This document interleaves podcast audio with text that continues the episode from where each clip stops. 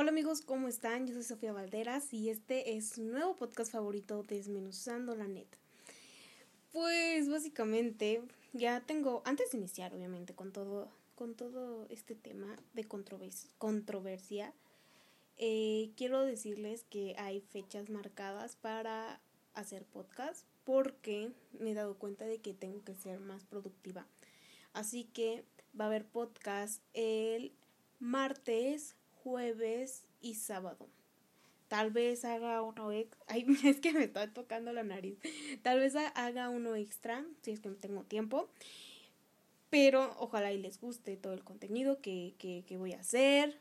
Y pues, es que no lo había hecho ayer porque tuve que hacer como una tipo exposición y no me salía. Y ayer estuve casi toda la tarde, toda la tarde, haciendo la pinche exposición. Y pues salió como hasta las 5, 6 de la tarde y es como de, ya no quiero hacer podcast, estoy muy cansada. Pero aquí me tienen al día siguiente, claro que sí. Aunque no sea día de subir, yo lo voy a subir porque, pues yo lo, ¿no? Y pues bueno, antes de iniciar con el título del podcast, que pues ya todos vieron el título del podcast, quiero comentarles algunos datos curiosos, pues para que les explote su cerebro, ¿no? ¿Sabías que el azul tiende a ser el color favorito de los psicópatas? Eh, cuando yo leí eso me explotó el cerebro porque a mí me gusta el pinche azul y es como de, güey, no, yo no soy psicópata. El error más común es suponer en vez de preguntar. Pues sí, básicamente le pasa a todas las chavas, a las chabonas que, que están experimentando, ¿no? Y pues no quieren preguntar por pena. Yo digo, no, pues pregunta al chile. Pues sí. Las, las personas más inteligentes tienen mala letra porque se dice que su cerebro va más rápido que su mano bueno, se podría decir que yo tengo la letra promedio. No, o sea, no promedio, sino que sí, sí la tengo fea. Soy inteligente. Soy inteligente. Tengo bien culera la letra. ¿Sabías que existió un hombre que usó el cadáver de su hijo como marioneta? Eh, no, no lo sabía, pero gracias por el dato, crack. Y el último que les voy a decir es una de cada tres personas no se limpia después de ir al baño. Qué asco, porque se guarda ahí todo el germen, toda la.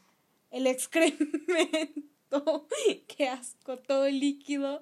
Qué asco. Qué asco, oye. Que sí, qué asco, la verdad. Yo, pues si me tengo que limpiar, pues supongo que es algo básico que te enseñan desde, desde kinder, ¿no? A mí me lo enseñaron en el kinder cómo se tenía que limpiar y que nos teníamos que limpiar después de ir al baño y lavar las manos. O sea, no sean puercos si ustedes no se limpian. Bueno, pues como vieron en el podcast, en el título del podcast, vamos a hablar de un tema un poquito sensible. Pero, que digo, cualquiera te... O sea, a lo que me refiero es de que todos deberían de saber esto, porque todos son unos ilusos. O bueno, la mayoría de los mexicanos se puede decir que son... Son, o sea, sí, son ilusos piensan cosas, se confían mucho de la gente. Y pues con este, con este episodio voy a desmantelar y para que abran los ojos, ¿no? Pues porque pues yo también los tenía ahí como vendaditos hablando de ese tema, ¿no? Porque yo sí les daba y todo. Pero bueno, antes otra vez de iniciar con todo eso, déjenme decirles que mm, el podcast Desmenuzando la Neta ya tiene Instagram y le harían un parote si lo fueran a seguir, que es arroba desmenuzando bajo la bajo neta. Y pues está súper cool porque apenas tenemos como 15 seguidores y pues si, si tú apenas estás escuchando este podcast porque te llamó la atención, pues creo que también me harías un parote si me sigues en Instagram, ¿no? Bueno, al podcast. Ya ni te estoy pidiendo que me sigas a mí, sino al podcast. ¿Va? va, te lo dejo de tarea, ¿va? Y bueno, eh, este tema es muy sensible, muy sensible. Yo cuando lo leí dije, oh my god, no, qué loco. Bueno, ¿ustedes alguna vez se han preguntado por qué el niño que cargan los limosneros siempre está dormido? a pasar un camión.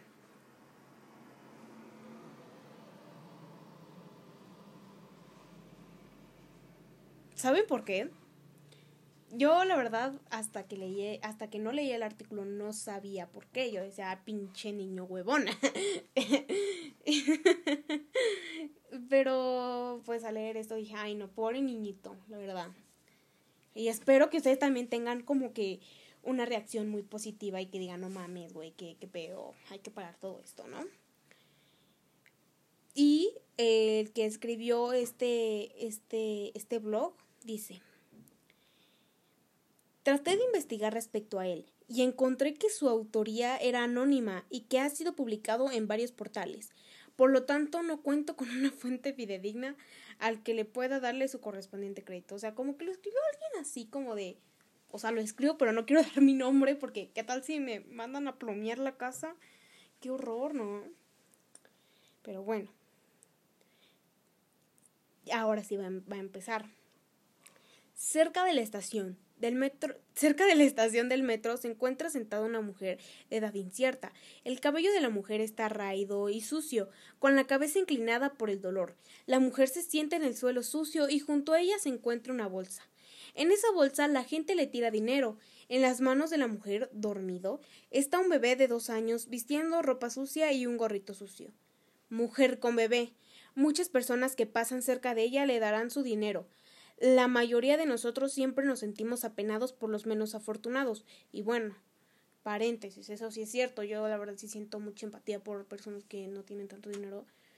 Que pues ahora sí que tienen carencias y es como, ah, qué truste, la verdad sí quise ayudar, pero pues no es tampoco de que yo tenga un ingreso como para poderles ayudar. Y pues sigo con mi camino. Y ya, qué truste, ¿no?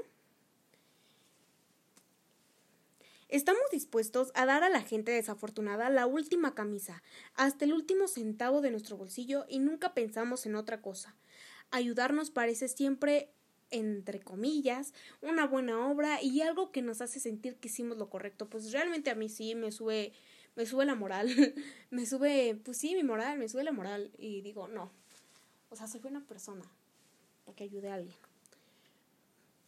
Pasé junto a la limosnera por un mes. No di dinero, ya que yo sabía que esto es una estafa operada por pandillas, y el dinero recaudado por el limonero se la dará a quien controle los limoneros de esa zona.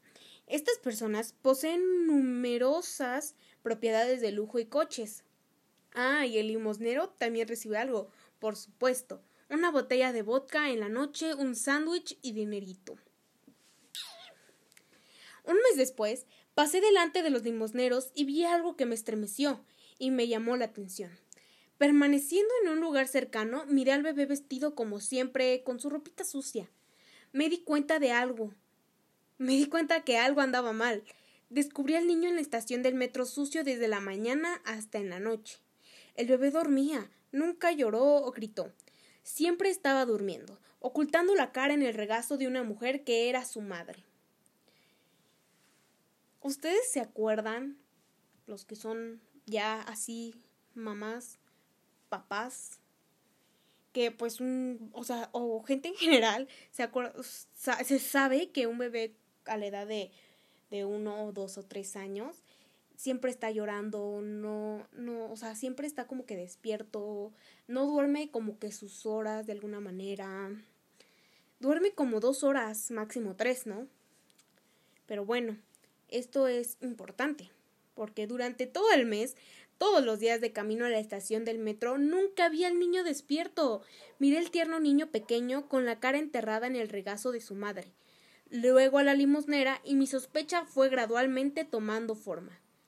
¿Por qué duerme todo el tiempo? Le pregunté a la limosnera, mirando al bebé. Ella fingió no oírme, bajó su mirada y escondió su cara en el cuello de su rota chamarra. Repetí la pregunta. La mujer levantó la mirada. Ella miró detrás de mi espalda, cansada, con absoluta irritación. Su mirada era similar a las criaturas de otro planeta. Váyase a la. Sus labios murmuraban. ¿Por qué está durmiendo? Detrás de mí, alguien puso su mano en mi hombro. Miré hacia atrás. Un viejo me miraba con desaprobación. ¿Qué quieres de ella? ¿No ves lo difícil que es su vida, eh? Sacó unas monedas del bolsillo y se las arrojó en la bolsa. La limosnera hizo un gesto con la mano en cruz, reflejando en la cara de la humildad el dolor universal. El hombre quitó la mano de mi hombro y sin prisa salió de la estación del metro. Apuesto a que en su casa él dirá como que la defendió del mal, a la angustiada mujer de un hombre desalmado en una estación del metro. Al día siguiente llamé a un amigo. Era un hombre divertido. Él, solo pudo completar tres años y medio de la educación. La falta total de educación no le impide moverse por las calles de la ciudad con coches importados muy caros y vive en una casa pequeña con, con infinidad de ventanas y balcones. De mi amigo me las arreglé para descubrir que este negocio, a pesar de la aparente espontaneidad, claramente organizada, es supervisado por un crimen organizado. Los niños son rentados de familias disfuncionales o padres alcohólicos o drogadictos, que viven en la miseria o simplemente robados. Sí, pues sí, les hincha el huevo robarse pinches niños y los papás bien angustiados. Qué mal pedo, ¿no? Necesitaba conseguir la respuesta a la pregunta ¿por qué el bebé está durmiendo? Y la conseguí. Mi amigo contestó que es completamente normal con voz tranquila, mientras me retorcía en el estado de shock. Están en la heroína, vodka o cloroformo. Me quedé sin habla. ¿Quién está con heroína o bajo los efectos del vodka? Ya no sé leer. Contestó. El niño. El el niño. El niño. Por lo tanto, no grita. Las mujeres se sientan todo el día junto a él Imagina cómo podría llegar a aburrirse con el fin de hacer que el bebé duerma todo el día. Se le suministra vodka, drogas o cloroformo. Por supuesto, los cuerpos de los niños no son capaces de hacer frente a semejante shock, y los niños mueren a menudo. Lo más terrible es que a veces los niños mueren durante el día de trabajo, y la supuesta madre debe de tener al niño muerto en sus manos hasta en la tarde. Estas son las reglas, y las personas que pasamos por ahí y, de, y la de las personas que pasamos por ahí, perdón, arrojar algo de dinero en la bolsa y con eso nos creemos morales. Pues claro, yo la verdad sí me sentía así, moral, que decía, no manches, ya hice bien a la comunidad, dándole una moneda a la persona humilde. Ayudar a la madre sola, como dice aquí. Al día siguiente estaba caminando cerca de la misma estación del metro. Conseguí una credencial de identidad periodística y estaba listo para una conversación seria. La conversación no funcionó, pero sucedió lo siguiente, güey, pues sí, güey, si está en el pinche crimen eh, organizado y la señora se ve humilde, así de que literalmente si la primera vez que no te dijo, ¿crees que va a importar una pinche credencial, güey? para que la puedas entrevistar, finalmente ella no va a decir, güey, no va a decir, no, pues es que si robamos a los niños, güey. O algo así, güey, no te lo va a decir. Pero bueno, fue una pendejada hacer eso, la verdad. Una mujer estaba sentada en el suelo y en sus manos estaba sosteniendo un niño. Yo le hice una pregunta acerca de los niños, acerca de los documentos del niño y lo más importante, ¿dónde estaba el niño ayer? Algo que ella simplemente ignoró pero mis preguntas no fueron ignoradas por los transeúntes que me dijeron que estaba loco, gritándole a una pobre mendiga con un niño. Con todo esto, fui escoltado fuera de la estación del metro, en desgracia. Pues sí, güey, no mames, o sea, tampoco, güey, vayas así con tu pinche, con tu pinche, o sea, con tu pinche así, güey, o sea, bien, bien agresivo. O sea, trata de ser así como tipo buena onda y ya después como que te ganaste la confianza, le puedes preguntar, oye, y el niño y el chamaco, ¿dónde está? Porque está diferente. Porque siempre está durmiendo, ¿no? Una cosa quedaba por hacer, llamar a la policía. Cuando llegó la policía, la limosnera con el niño desaparecieron. Me quedé con una sensación plena de estoy tratando de luchar contra molinos de viento. Cuando vea en el metro, en la calle, a las mujeres con niños mendigando, piense antes de realizar una ofrenda o, o, o relación uh, o donación. Piense acerca de esto. que si no fuera por los cientos de miles de donaciones que hacen las personas de buenas intenciones, como yo, obvio, uh, qué oso, este negocio no se podría mantener. El negocio moriría, el negocio sí moriría, y los niños no, y... Es que pinche, pinche ortografía de la gente, güey. Pero bueno, a ver, repitamos.